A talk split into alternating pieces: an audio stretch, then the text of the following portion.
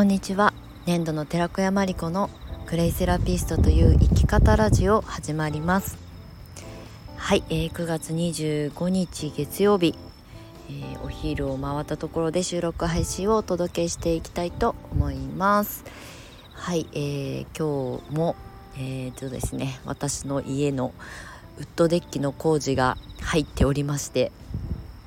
私の部屋の目の前でねガタガタ工事してくださってガタガタ工事してくださってるって変な日本語なんですけどあのずっとね朝から工事入ってくれていてちょっとねあのこうボルトを閉める音とかがすごいので さすがにね締め切っててもあの外部からね工事音が入ってしまうのでまたここ最近私がお気に入りであの腰を下ろして川を眺めながらいるポイントがあるんですけれども、まあ、そこに来てねあの収録配信をしております。はい、ちょっとね外部の音は入るかもしれませんが工事音よりはマシだと思うので、えー、最後まで、えー、お付き合いいただけると嬉しいです。はいで今日の、えー、本題に入る前のお知らせは、まあ、いつも通りなんですけれども、えーとですね、LINE のオープンチャットの無料のオープンチャットがありますあのクレイカフェっていうねコミュニティというよりも本当にまだまだ何も あのちゃんと発信できてないんですけれどもクレイに興味がある方とかねクレイカフェに興味を持ってくださる方たちともうたわいもない会話ができたらいいなと思って立ち上げたコミュニティがあります。えー、っとまだね始めて半月スタートしてからまだ半月ぐらいなんですけど全然私がねあの言ったらね立ち上げた人間なんですけど発信ができていないのであの今月中にねあのきちんとあの有益な情報だったりとか皆さんと会話を楽しめるようなコミュニケーションの場をねあの作っていきたいと思っておりますのでもしご興味ある方はあの覗いていただけると嬉しく思います。はいであともう一つがクレイカフェプログラムの募集受付えーと、今ですね毎月5日から8日の4日間のみ受付とさせていただいておりまして、えー、公式 LINE の順番待ちあの LINE を公式 LINE をね作っているのでそちらからねご登録いただいてあの申し込みフォームがあの開放した瞬間に、えーとお知らせを流させていただいておりますのでクレイカフェコミュニティ。これはあの有料コミュニティになるので、えっと、無料コミュニティではないんですけれども、まあ、クレイを伝える仲間たちと集う場所。まあビジネス的なこととかね。うんまあ自分一人で活動していく上で一番すごくネックになるっていうかねぶち当たる壁って続かない継続できないっていうところがね大きくあの足を引っ張るんですよね。でそれってうんや身近にねあの関わって同じ方向を向いてね、えー、っと活動している人たちがいるとまた違うんですけど一人でね同じことをずっと長く続けていくってすごくよほどのこうガッツとあの私みたいに何クソ精神みたいなものを持ってないと心折れがちなんですよね。で好きなことを仕事にするっていうねまあこのフレーズも私もちょっとあんまりこう好きではないんですけどただ自分が伝えたいものを伝え続けたいのに続けられないっていうのはすごくもったいないのでそれをどうやったら回避改善できるかな解消できるかなっていうふうに考えてコミュニティを作りました。ここは本当にあの具体的なお話を結構みんなでシェアし合ってます。あの SNS の発信だったりとか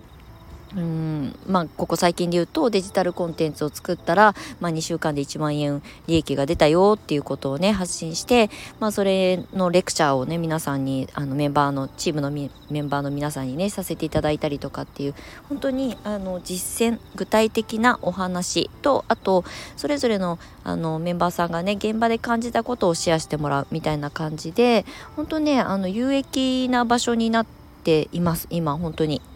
私がね基本的にはこう動線を引いたりとかあのこういうテーマで、うん、あの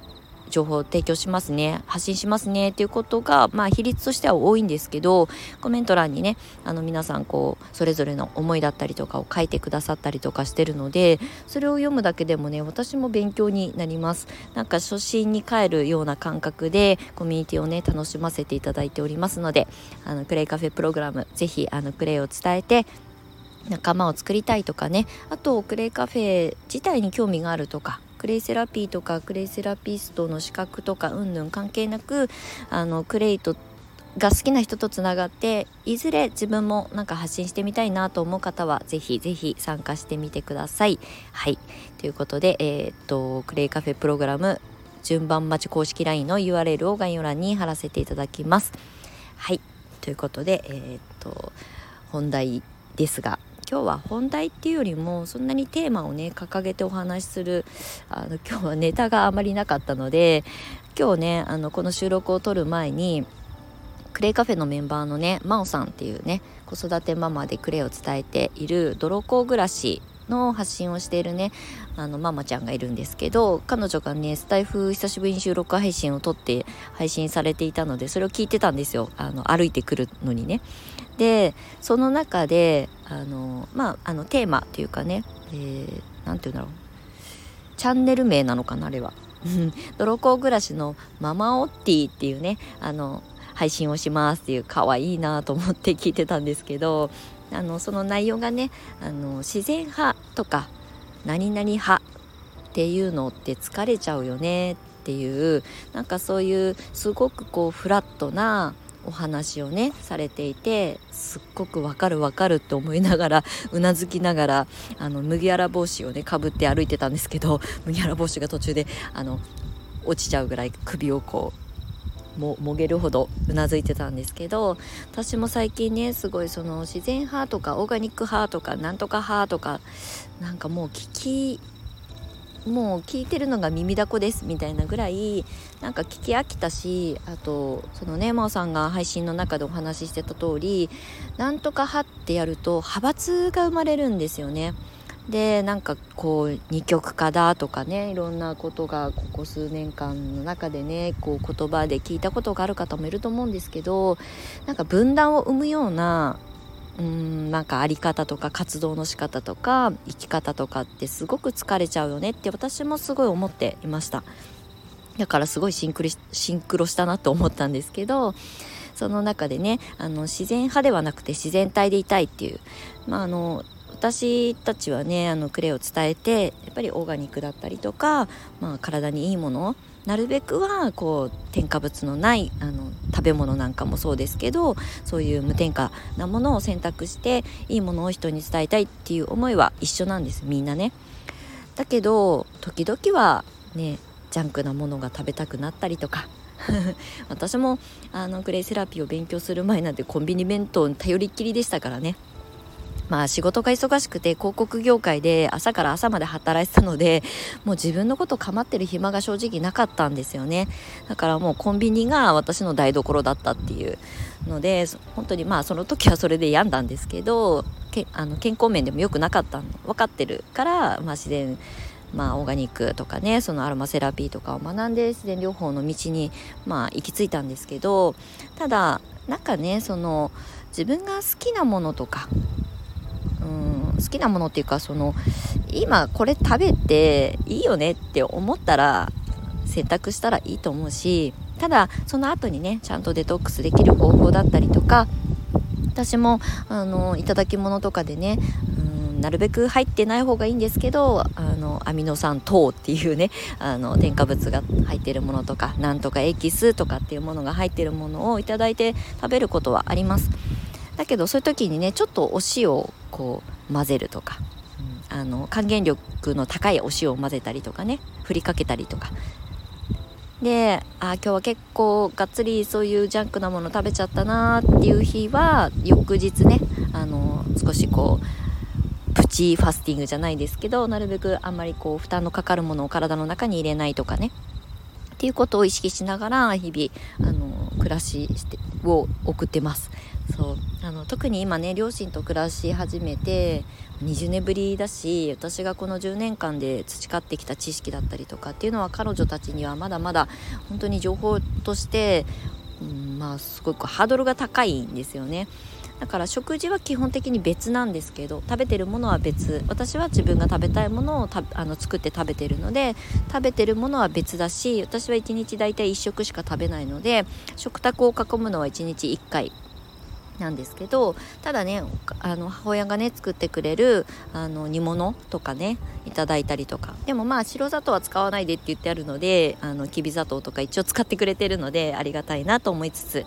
でもねそういったものをなんかこうお母さんのご飯だから美味しいから食べたいっていう気持ちで食べたら全然違うよねっていう風にここ最近なんかこうようやく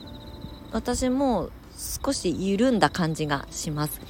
帰ってきた直後はねすっごいこう厳しく私もお母さんが作る台所に立ってそれってさその調味料ってさとかってすごい言っちゃってたんですよね。だからいざこざが起きるんですよ。喧嘩になるしね。家族だから。っていうのもあってなんかそれってお互いの、まあ、病は気からじゃないですけどなんかストレスがもうすごく溜まっちゃう。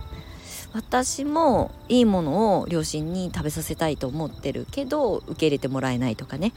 マリコと一緒に美味しいご飯を食べたいだけなのにあれがいいとかこれがダメって言われると苦しくなっちゃうっていう風にね言われた時になんかこれって本当の自然療法を伝える立場の私がやることなのかなっていう風に思ったことが本当にここ最近の気づきだったんですよね。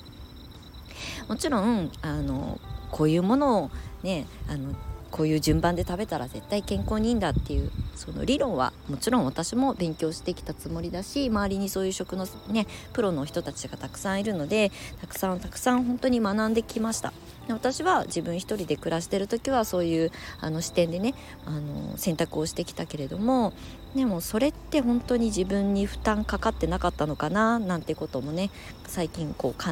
えるようになりました。うん、まあ基本ベースは何も変わらないんですけど今日のねあのトロコ暮らしのママオッティの真央さんが発信してた自然派ではなく自然体でっていうそのなんか発信のワードがねすごい素敵だなと思ったので今日はあの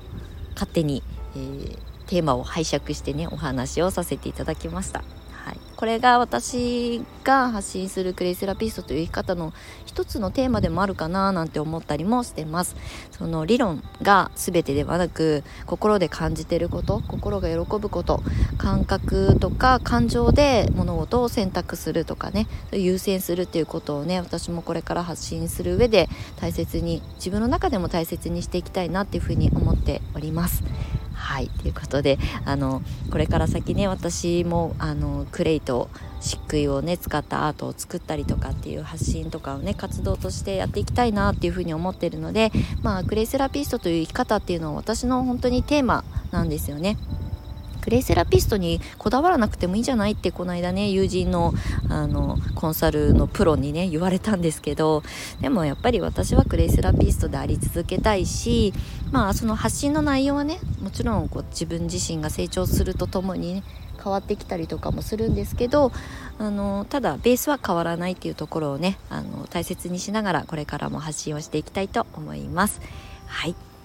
では今日も長くなりましたけれども最後まで収録にお付き合いいただきましてありがとうございました。素敵な、えー、1週間をお過ごしください。また次回の収録配信でお目にかかりましょう。年度の寺岡山理子でした。またね